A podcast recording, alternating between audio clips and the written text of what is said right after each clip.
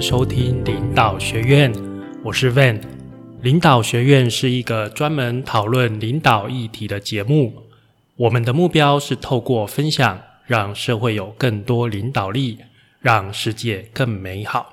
今天是第十七集，我们要讲打造领导者的声音。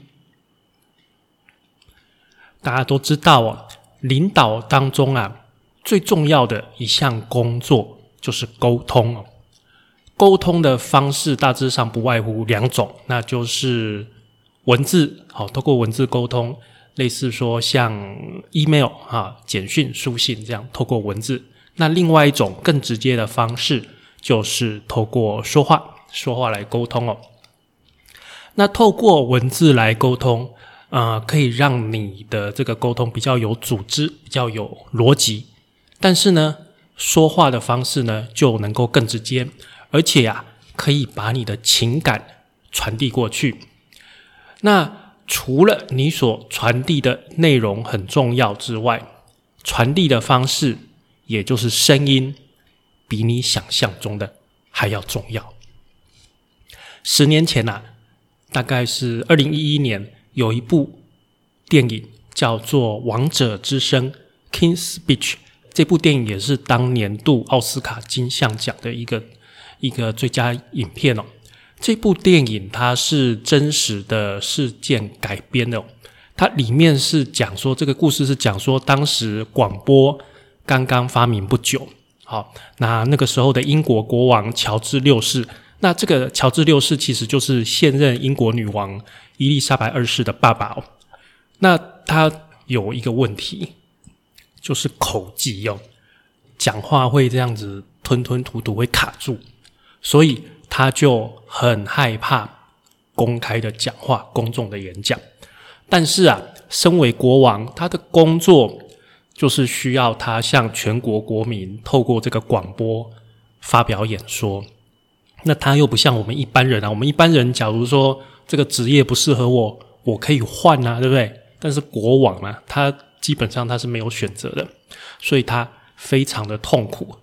那他尝试了很多方法，像是在嘴巴里面含很多玻璃弹珠讲话，哦，这个这种偏方啊，这个是偏方，这个是他说是什么？以前什么希腊罗罗马时代的一个雄辩家所用的一个偏方。但是这个都没有用，一直到他遇上了一位澳洲的语言治疗师。这位语言治疗师啊，就跟他打赌说：“诶，乔治六世这个国王啊，你可以很顺畅的念完一段讲稿。假如你可以很顺畅念完，那就是我赢了。你要给我一先令。假如你讲这个讲稿吞吞吐吐、口急嘛，没有办法讲好，那我输了，我给你一先令。那乔治六世就好赌就赌了，对不对？然后这个治疗师哦。他就把这个留声机、哦录音机打开，然后给国王、给乔治六世戴上耳机。耳机里面呢放的是音乐，放的是古典音乐，让乔治六世自己听不到自己讲话的声音哦。然后就开始录音。录完了之后啊，乔治六世觉得啊一点用都没有，因为他没有听到自己讲嘛，他不知道结果到底怎样，反正他觉得一点用都没有，他就回家。那治疗师就说啊，这个刚刚录完的这个黑胶唱片，我就送给你当做一个纪念品嘛。你都来了哦，我就给你当做一个纪念，送给你回去。那过了一段日子啊，乔治六世自己偶然就想到，然后就把那一片黑胶唱片拿出来放。他很惊讶，因为从那个录音机里面播放出来的是他自己的声音，正流畅着念着那一篇讲稿。那篇是莎士比亚的一个讲稿。因为他是非常，他的口疾是非常严重的，他没有想到他自己竟然可以很顺畅的念着那个讲稿，所以他完全就被吓到了，完全就是很震惊。所以当然了，这个国王马上就回去找那位澳洲的治疗师，想要请他帮忙，因为毕竟国王还是有很多呃需要公众讲话的一个需求啊。那这个澳洲的治疗师就要求喽，就说我们两个之间关系要平等，要跟朋友一样。我叫你的名字，你也叫我的名字，我就不叫你什么国王喽，我就叫你的名字。那你也直接叫我的名字，好。然后呢，他就用了很多的方法做大量的练习哈。那其中啊，我觉得最重要的是这个治疗师啊，透过问问题，透过提问，问到了原来乔治六世啊，他小时候有被保姆虐待，不给他东西吃，然后也有就是说，呃，他原本是左撇子，然后被硬生生的改成右撇子这些往事。那他也告诉乔治六世啊，这个口疾并不是天生的哦，因为其实乔治六世就是国王，他自己也有发现。像是在他自言自语的时候，或者是他骂脏话的时候啊，他是讲的很流利的，就是不会有口疾这个现象。那既然口疾是后天的，那就有机会用后天的努力去改变它。在电影的最后啊，啊，这个是在一个二次大战的初期哦，乔治六世向全国国民宣读了一篇英国向德国宣战的一个演讲。然后鼓舞了全体的国民，这个也是历史上一个很成功的一个演讲哦。那这部电影，假如我们以领导力的观点来看，我们可以观察到两件事情哦。第一个是治疗师对国王的教练 coaching 哦，他怎么样去引导国王克服了口疾这个困难哦？他透过了很多次的谈话，慢慢的。让国王敞开心扉，让国王借由啊向朋友倾诉，也就是向这个治疗师倾诉的这个过程哦，这个国王又慢慢重新的认识了自己。这个是一个非常典型的教练过程，就像啊我们上个月第十二集讲到教练比尔坎贝尔哦，这个是非常非常类似的。这两位教练都是真正的关心，真正的关怀。他们所要指导的对象，然后呢，从内心的深处去激发他们，最终达到超越自己想象的一个境界。所以，这个是第一件事，就是教练 coaching 的这个过程。所以，在这个电影里面，只有两个领导者，一个是教练，一个当然是国王。他们两个都是领导者，只是领导的人跟内容是不一样的。教练领导了这位国王去克服了他口疾的困难。那国王呢？他当然是要领导全国的一个国民嘛。哦，那这部影片的另外一个重点就是声音。在影片之中啊，有一幕是当这个乔治六世他完成登基的仪式哦，因为国王要做一个登基嘛。哈，那他们全家就在看那个时候登基。啊，他们有把它录下来，他看这个影片，哈，跟他、跟他太太、跟他孩子一起看。那影片结束的时候，那个时代的那个啊录影带，哈，也可能也不是录影带，反正就很珍贵，所以他都是用旧的嘛。那就这样重复的录，然后就会看到旧的影片。刚好这个旧的影片呢，就在播希特勒演讲的影片。那希特当然是用德语演讲的，哈。那那个时候啊。两个小公主就在那边听完这个希特勒的演讲，然后他们就问爸爸说：“诶，爸爸，希特勒他在讲什么？”这个时候，英国的国王就说了：“我听不懂他在讲什么，但是我知道他讲的真的很好。所以你看啊，讲话的声音有的时候比说话的内容还要重要啊。”你看这群英国国王的家人，他们自己，他们其实是听不懂那个是德语的一个希特勒德语的一个演讲，他们是听不懂的。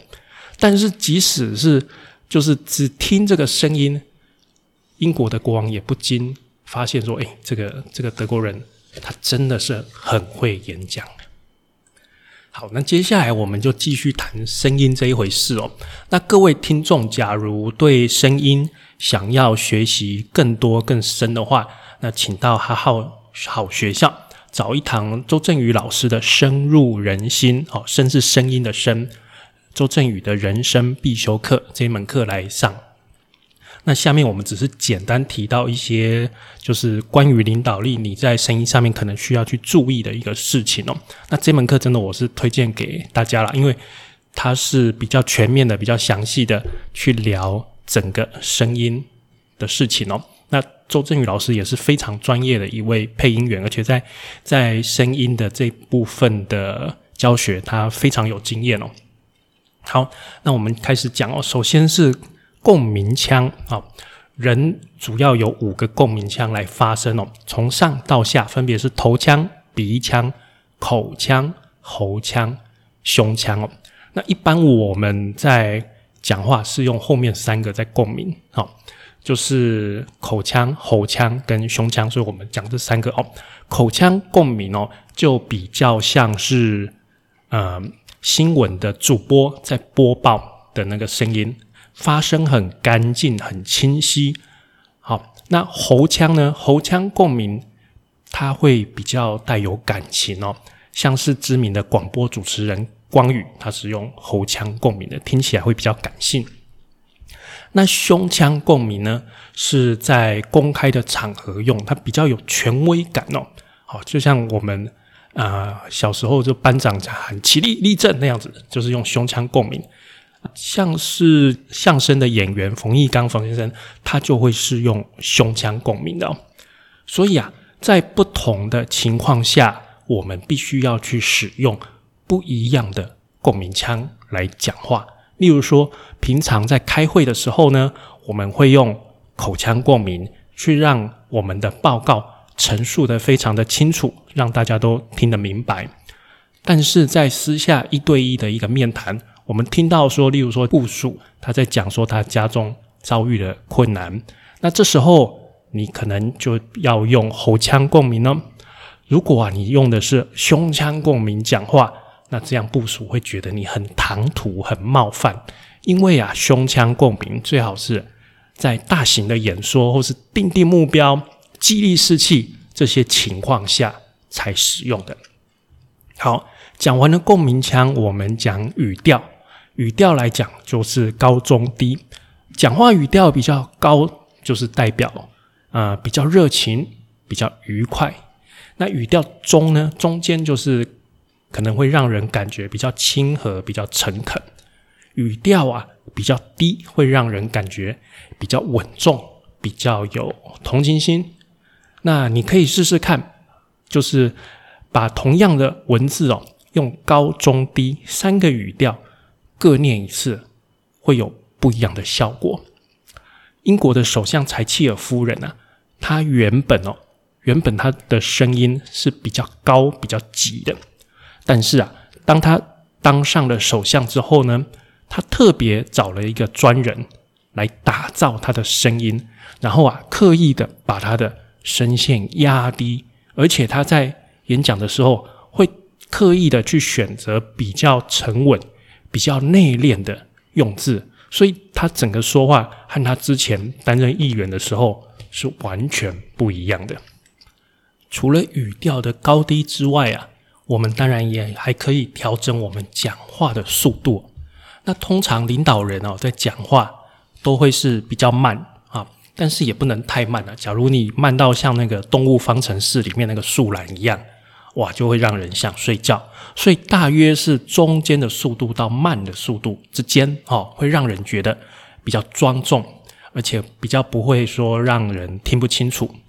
那语速假如很快的话，是用来表达这个事情很紧急，我们想要把这个急迫感传递给对方。所以呀。假如是真的遇到紧急的事情，你也不要在那边慢条斯理的慢慢的讲，这样对方会误认说这件事反正也没有这么急嘛，哦。但是啊，就是说，假如一个人啊，常常就是常态性的，他的讲话的速度很快的话，会给人比较急躁的一个印象哦。如果你看过苗可丽在台湾的乡土剧演那个坏女人的角色，哇，她。骂人的那个速度很快，他讲话速度很快，对不对？那个连珠炮让人家印象很深刻。但是在我们的印象里面呢，这一种坏女人，她只是个性很急躁的那一种，她倒不是城府很深。城府很深是那个方程有没有？她演的那个干妈捏那个那个讲话很慢的那个，给我们的印象才是这种人城府很深哦。最后呢，是利用重音。跟断句，我们在一句话里面呢，可以使用重音跟停顿来提醒对方，我们所想要传达的重点是什么。例如说这句话：你明天去跟小张拿材料的样品回来。哦，假如我们分别把重点放在明天小张材料的样品，来，我们来练练看。你明天去跟小张拿材料的样品回来。好，这个就是要你重点就是放在明天哦，你明天也要去。你明天去跟小张拿材料的样品回来，那重点是你要跟小张拿。那最后一个，你明天去跟小张拿材料的样品回来，这个重点就是在这个材料的样品。你看，同样的一个文字内容，讲话的重音跟停顿就可以表达出我们所关切的重点，这样子就可以帮助听的人正确的掌握到你所认为的重点啊。那在讲话的过程之中呢？照顾听的人的感受也是非常的重要哦。我们首先呢，要看着要目视对方讲话，而且利用同理心，在讲话的过程中要去想象对方听到我们这一些话的感觉哦。除了能够让对方能够接受到我们讲话的内容之外呢，这样也能够很好的传递到我们的感情。所以啊，现在我在工作上面呢。假如需要跟部署、跟同事传递讯息，我会减少使用 email 或者是简讯的方式。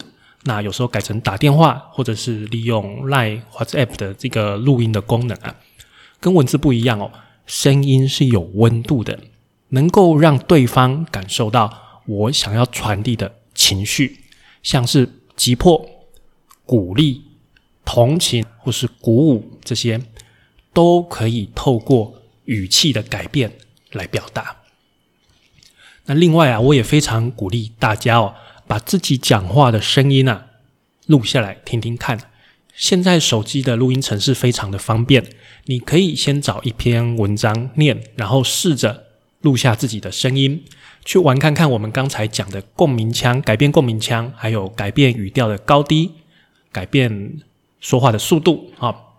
然后你自己先听听看哦。什么样的声音？你自己的声音是什么样？然后这些变化会有什么样的不一样？那你也要试着用没有讲稿的方式讲一段你想要讲的话。那这个这个录音，第一个能够测到你真实的语速哦，去算一分钟几个字。除了这个之外，你也能够发现到自己的咬字，还有有一些惯用语、口癖等等。